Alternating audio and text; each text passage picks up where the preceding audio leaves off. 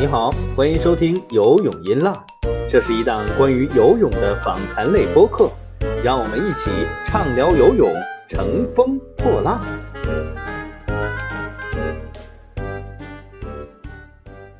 各位游泳音浪的听众朋友们，大家好，我是张斌，好久不见。我们这个节目呢，已经没有办法做到常态更新了，主要是因为奥运会结束之后呢，游泳也没有什么特别多的事情。嗯，我们未来的计划就是有事儿咱就多聊，没事儿咱就休息，就是这个情况。然后这一期呢，我们依然请来了一位老嘉宾，嗯，我的老朋友龚英杰老师，请龚英杰老师跟我们的听众打个招呼。呃，大家好，好久不见。我们今天可以聊一聊有关于游泳的事情。那张斌老师有什么样的话题？今天咱们可以呃聊一聊，瞎扯一下。今天的话题呢，肯定还是有话题的嘛，没话题我们就不能来聊了。呃，就是孙杨呃最新进展，因为我不知道你看到没看到这个稿子，还是洛德写的。洛德是已经跟孙杨干上了，他的报道里面说是，呃，有线人向他。反馈孙杨在竞赛期间使用国家资助的呃游泳馆进行训练，然后呢，他把这个消息反馈给了 WADA。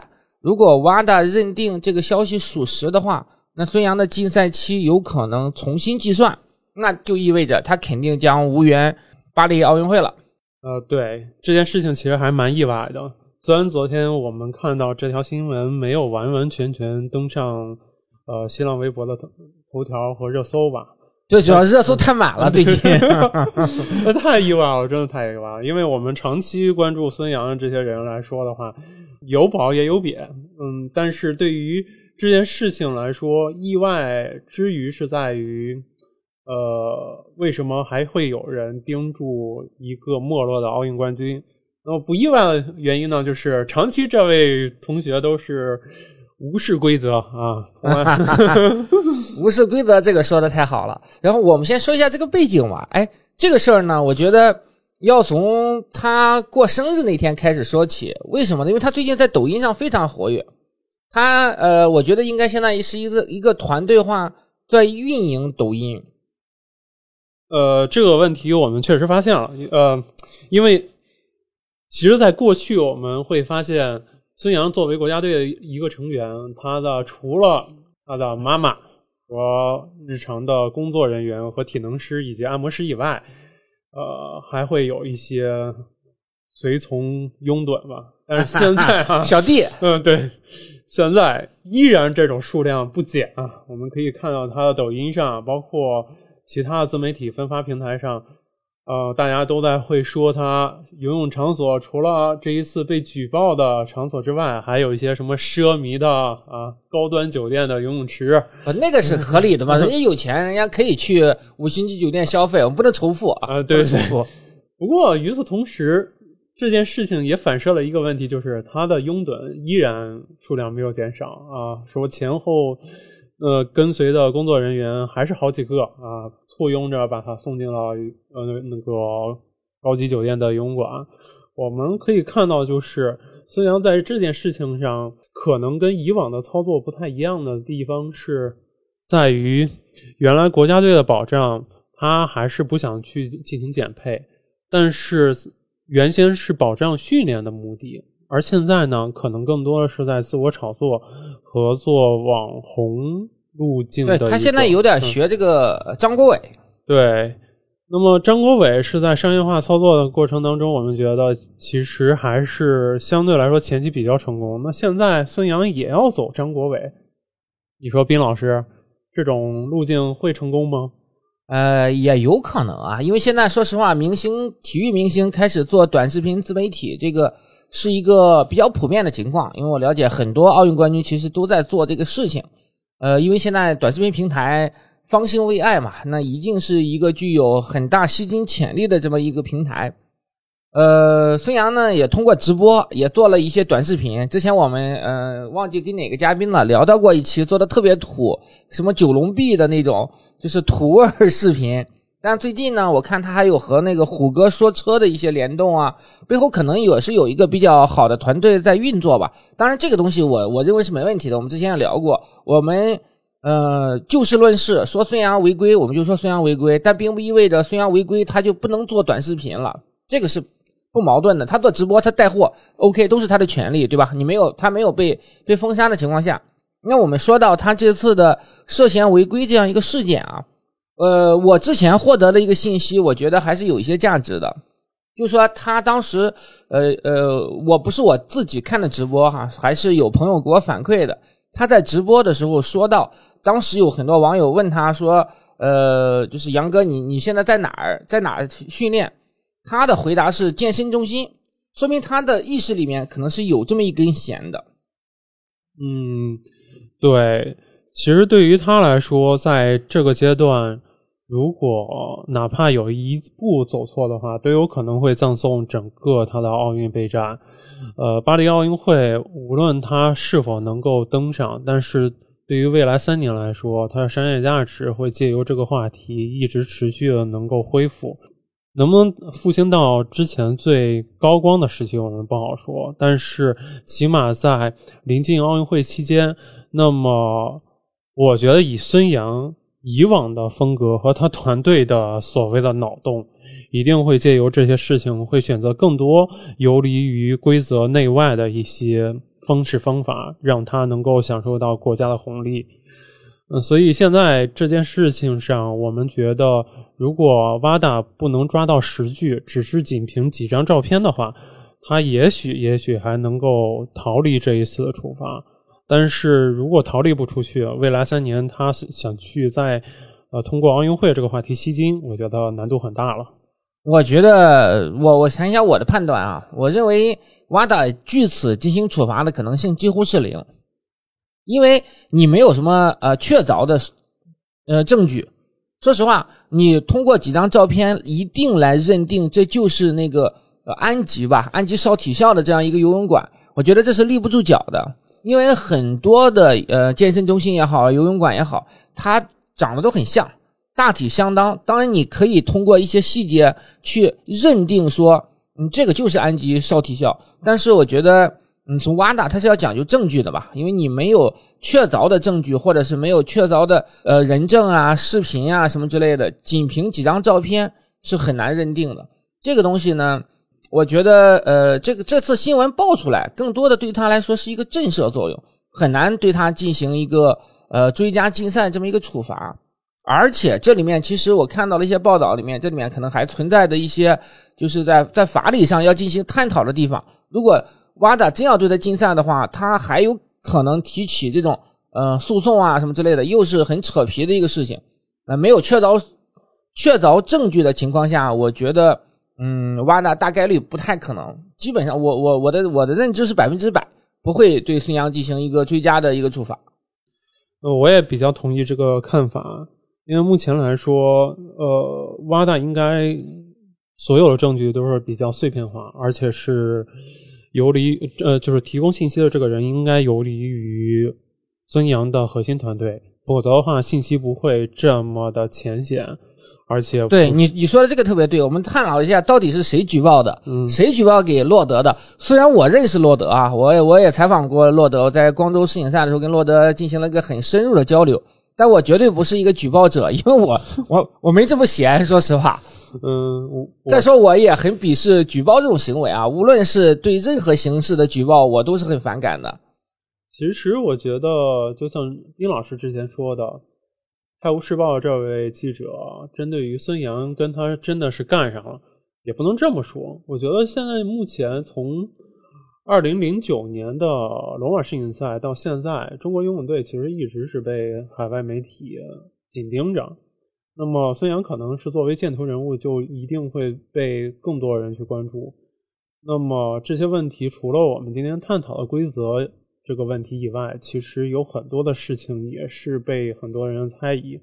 嗯，呃，我是觉得这个事情可能。呃，背后有很多更多的目的，除了要搞倒孙杨的这个浅显的目的以外，可能更多的还想去打击面，是针对于中国游泳队。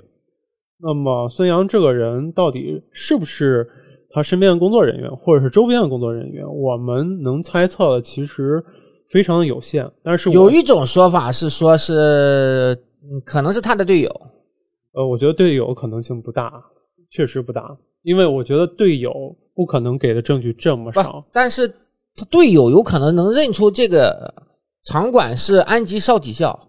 如果你没有在这个地方训练过的，你是很难认出这个这个这个到底是哪儿的，对吧？他根本、呃，孙杨在这里面训练的时候，我们假设啊，我们假设认定就是在安吉少体校这个训练，孙杨在这个训练的时候，一定不是有周围有有其他的队友在的。那如果在的话，那那这太有恃无恐了。那他一定可能是自己在这种单独的一个环境里面进行训练。那他有可能在这时候做直播，做直播或者拍视频的时候有一些影像出来。那熟悉这个环境的人，当然也不一定是他队友啊。这个东西我们我们不敢是做一个妄加的揣测。又一个插刀教的，嗯，但是？但是他熟悉这个环境的人一定是少的，对吧？也或者是说有一些熟悉这个环境的人，他也没有这么闲，他去他去举报你。再说了，当然，如果这个消息你举报给洛德，你你首先你得英语好，你是他的队友的话，这个可能性也小。但是呢，这里面就有很多的信息的这个这个沟通，对吧？有可能，比如说你你是这个安吉少体，你你是孙杨队友，然后呢，你发现这是安吉少体校了，你把这个消息反馈给我了，我呢，你知道我英语很好啊，哈 哈然后这个又认识洛德大神啊，当然我肯定对于你这种行为，我肯定嗤之以鼻的。呃，哎，如果提到这儿哈，我觉得有一个大胆的猜想，会不会有可能是跟孙杨之前有有过一些冲突的前工作人员呢？很有可能。呃，也有可能。呃我看到网上有一种说法是，以前他的粉丝脱粉之后回踩，当然这都是猜测了啊。我们是一个很严肃的节目，我们只是就此来做分析，我们不是去做下定论，严肃不正经是吗？严肃又正经啊。嗯，我是觉得这些都是猜测呃猜测，但是对于孙杨来说，我们只能说他在前面积累的债有点多。现在不管是粉树敌太多了，对，不管是粉丝也好，还是他以前的前工作人员也好，或者是跟他有过以前合作的合作伙伴也好，那么树敌这么多，口碑这么差，必定会有一点呃呃有一天会被反噬。那么我们接下来也可以猜测一下，呃，在这件事情当中，他会以什么样的情况最后收尾呢？这个事情肯定就是大概率不了了之了。呃，目前尤其是现在疫情这情况，而且这个事情已经过去了，你没有办法去调查去取证，你除非说有确凿无疑的这样一个监控的呃录像，然后呢能证明你这个地方是安吉少体校，而且你还要证明你是国家资助的，同时你还是要这个证明孙杨就是在你这个地方训练，这个难度实实实际上非常大，即便有视频有影像，我觉得也很难认定说这个地方一定就是就是哪儿。瓦达嘛，当然，因为你媒体，你比如说洛德这边，他可以这么写，他可以有有有举报的信息啊，他觉得这个呃比较比较事实啊，他反馈给瓦达，然后把报道写出来，这个是没问题的。但是你瓦达在做一个相应的呃是否处罚的时候，你肯定还是要很严肃、很这个呃严谨的去来推断这个事情，去调查。而且现在说句实在话，因为疫情的原因啊，整个国际交通。国际这个呃交通也没有完全恢复，整个这样的一个呃反兴奋剂的这个交流，我觉得也多少还是受一些影响的，很难。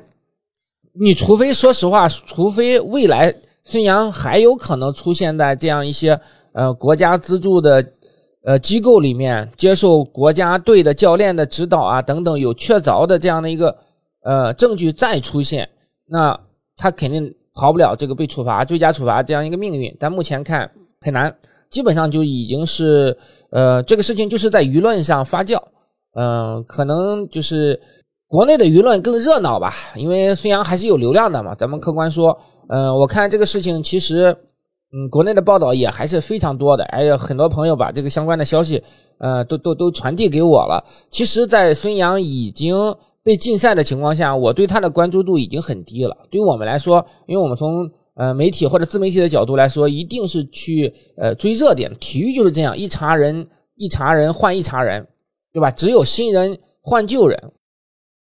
你现在还有多少人知道呃赵晶呢？还有多少人去愿意去了解吴鹏当年的成绩呢？还会有多少人关注张琳呢？这个是很很现实的一个情况。那孙杨已经当他离开了竞技场，他就基本上就是一个过去式了。你别说这些了，有多少人现在知道庄勇拿过什么成绩？有多少人知道乐静怡呢？这个实际上都是很现实的一个事情。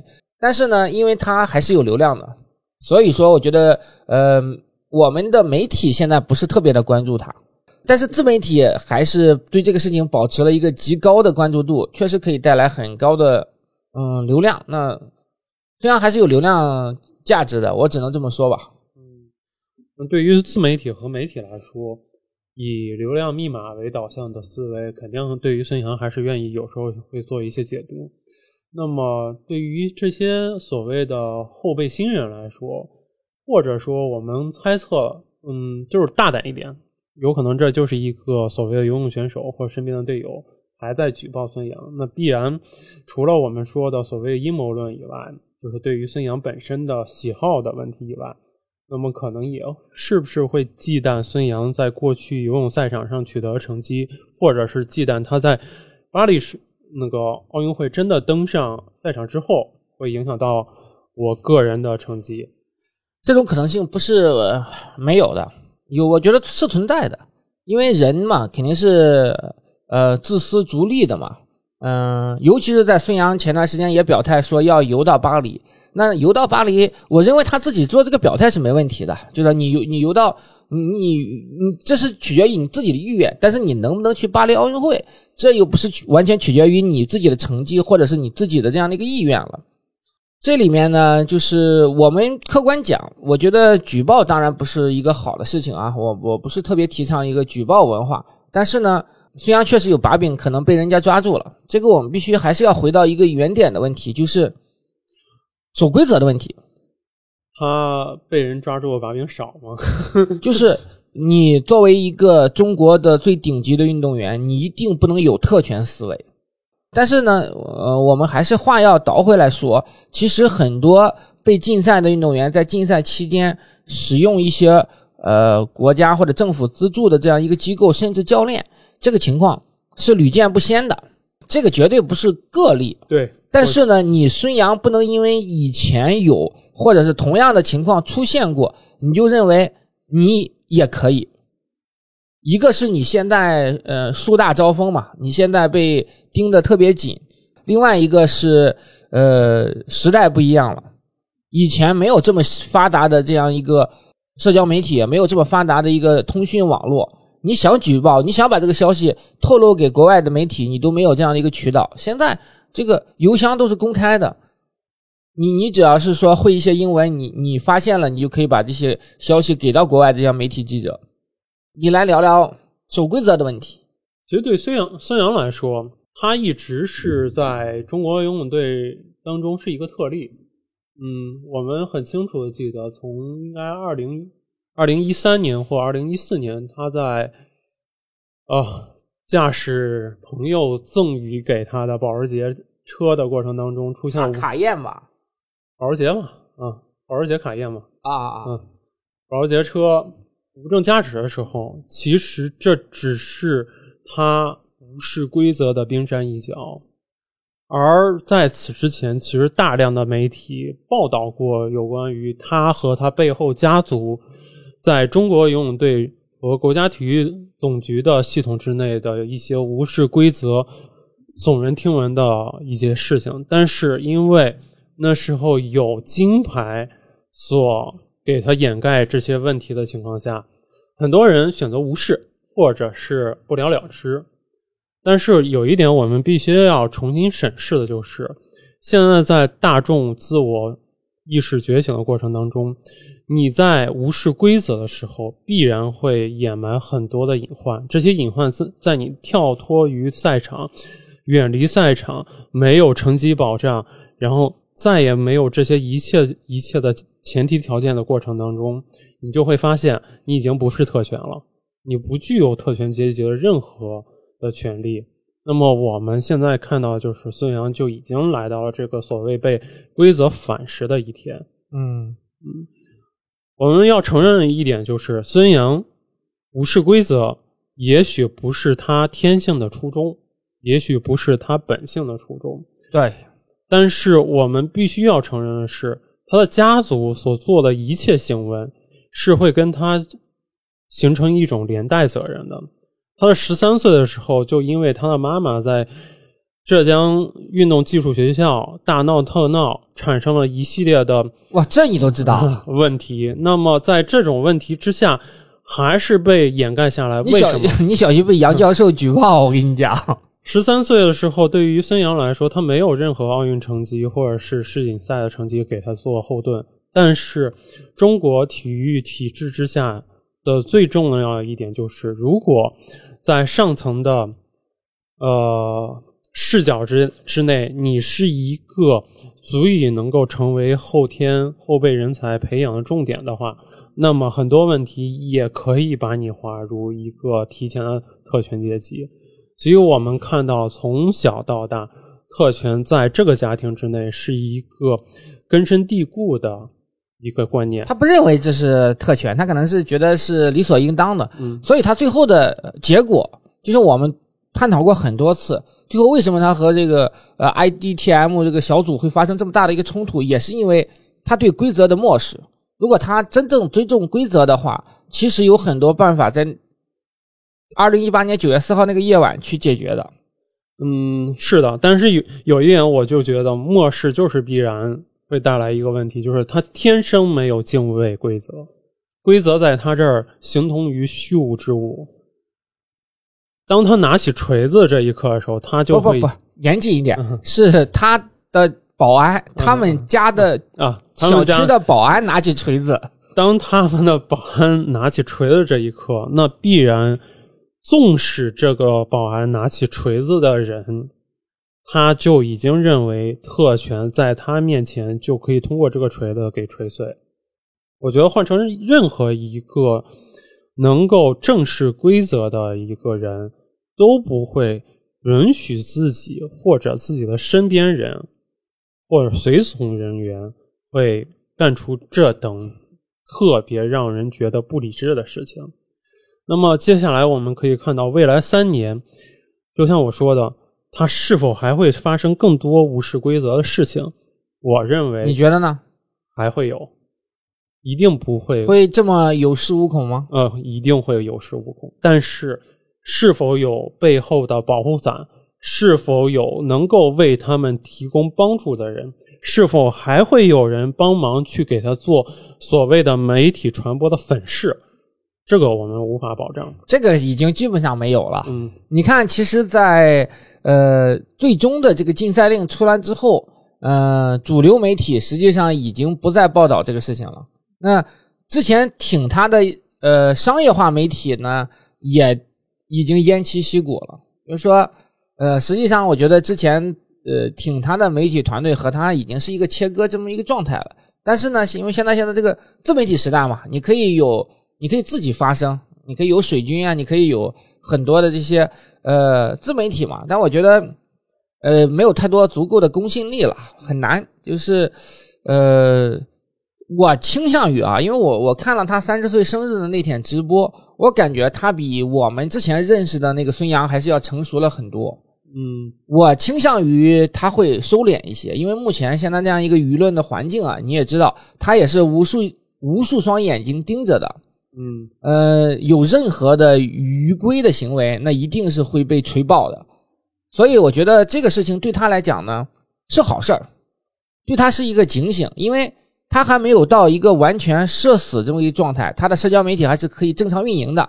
他未来甚至还有可能是参加一些商业活动啊，至少是说，呃，他也可以按照自己的预想搞游泳学校呀、他不是像那种彻底的社会性死亡这么一个状态。他没有说像薇娅他们这样这样这么一个状态嘛，所以我觉得对他来讲，你更收敛是必须要做的事情，守规矩。这个我觉得对一个三十而立的一个男人啊，你确实应该去去警醒或者去思索这个事情。当然，这个这个对他来说要求太高了。如果他能够有几，他如果能觉醒的话，他早在二十多岁的时候就觉醒了，他已经吃了无数的亏了。你当时因为无证驾驶这个事情已经进去蹲了几天了，而且还收到了三双丝袜，让他三思而后行的情况下，呃，冰老师怎么知道三双丝袜这个故事？能给我们讲讲吗？三双丝袜是这个江湖传言啊，呃，有一位呃资深的游泳老师在孙杨呃因为无证驾驶进去的时候，那时候你他是他属于这个呃拘留状态嘛，拘留状态是的话，你是亲属啊、亲友啊是可以给他送一些东西的。然后这位老师呢送了三双丝袜，当时我们听到这个消息的时候震惊了，呃心想我这个这位老师怎么知道孙杨有这爱好？后来才知道，人家这这老师真的是这个怎么讲叫用心良良，苦，让孙杨三思而后行。嗯，但是他他并没有做到这个三思而后行，白瞎了这三双丝袜了。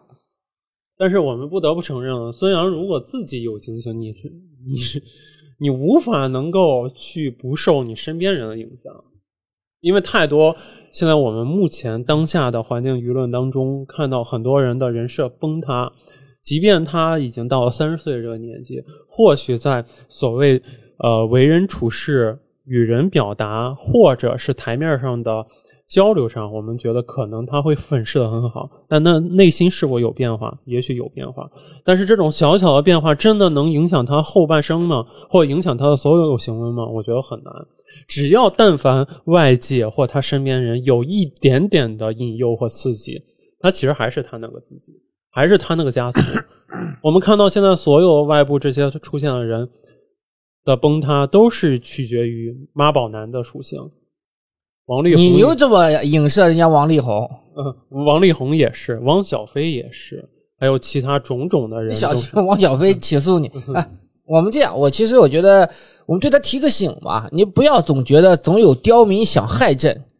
人家你说这个事情，比如说人家举报你，虽然举报文化不好，但这个事情你是如果你做了，对吧？那你就应该去承担这个责任。